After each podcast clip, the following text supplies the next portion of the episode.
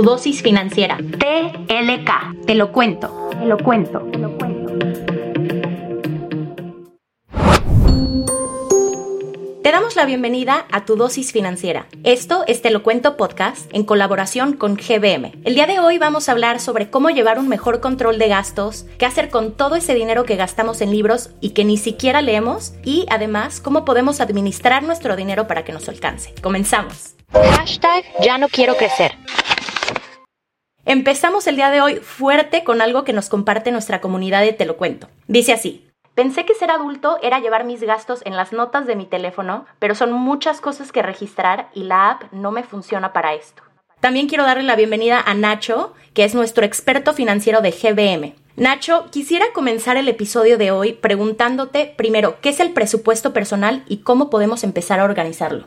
Hola Pau, otra vez muchísimas gracias por la invitación. Este problema dentro de todo es un buen problema. ¿Por qué? Porque ya nos estamos preocupando por mantener un control. O sea, ¿qué quiere decir esto? Ya estamos hablando de personas que están llevando un control de, de sus gastos y eso es buenísimo. ¿Por qué? Porque es el primer paso para tener un, un buen presupuesto organizado. Como bien dicen, las notas de tu celular o un Excel no es la mejor manera de llevarlo. ¿Por qué? Porque pues muchas veces lo vas a ir apuntando en tus notas y después tienes que llegar y vaciarlo en el Excel. Probablemente se te fue alguno u otro. Yo lo que haría es te recomendaría, hay distintas aplicaciones que te pueden llevar a cabo esta chamba y lo que es muy bueno es definir las distintas categorías para las cuales van todos tus distintos gastos, porque no es lo mismo ir contabilizando tus gastos fijos de tus gastos variables. Lo que queremos hacer es ver primero cuáles son todos todos tus gastos fijos, ¿cuáles son tus gastos fijos? Por ejemplo, tu renta, tu educación, tu teléfono celular, internet, etcétera. Todos los gastos que están sí o sí todos los meses, el seguro, etcétera. Y después ver cuáles son todos tus gastos variables y sobre todo lo que es muy importante es para tus gastos variables ponles distintas categorías como comidas, fin de semana, etcétera, la que te convenga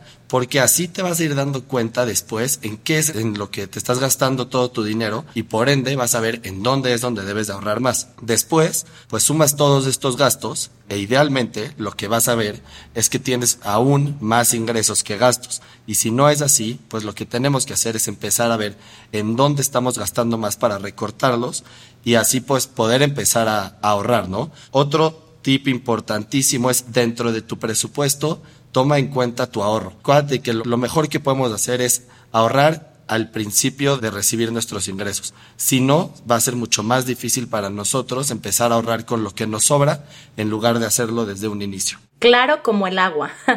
el gasto hormiga. Ahora, Nacho, en nuestros gastos hormigas de esta semana, la comunidad de Te lo cuento nos comparte que a veces gastan muchísimo dinero en libros que ni siquiera leen. Me gustaría que nos dijeras qué significa esto para nuestra economía y cómo es que nos puede afectar. Estos gastos de impulso acaban siendo el, mayor enemigo para poder alcanzar tus metas financieras de mayor valor. En este ejemplo pueden ser libros, pero pueden ser N mil. Yo lo que te recomendaría es definir distintas metas. ¿A qué me refiero con esto? Si ponemos metas de gastos de mayor plazo, por ejemplo, una maestría, el enganche de un coche, un viaje, etcétera, y vamos dedicando cada vez que, por ejemplo, Pau, si tú caes en el gasto de libros, cada vez que te vas a comprar otro libro, en lugar dices, me voy a ahorrar estos 300 pesos para este libro y los voy a ahorrar para mi meta de mi siguiente viaje o del enganche o etcétera, va a ser mucho más fácil para ti continuar con este ahorro y así también desistir de este gasto de impulso en, en el corto plazo por buscar un bien mayor que sería pues alguna, alguna inversión como las que mencioné anteriormente. Con peras y manzanas.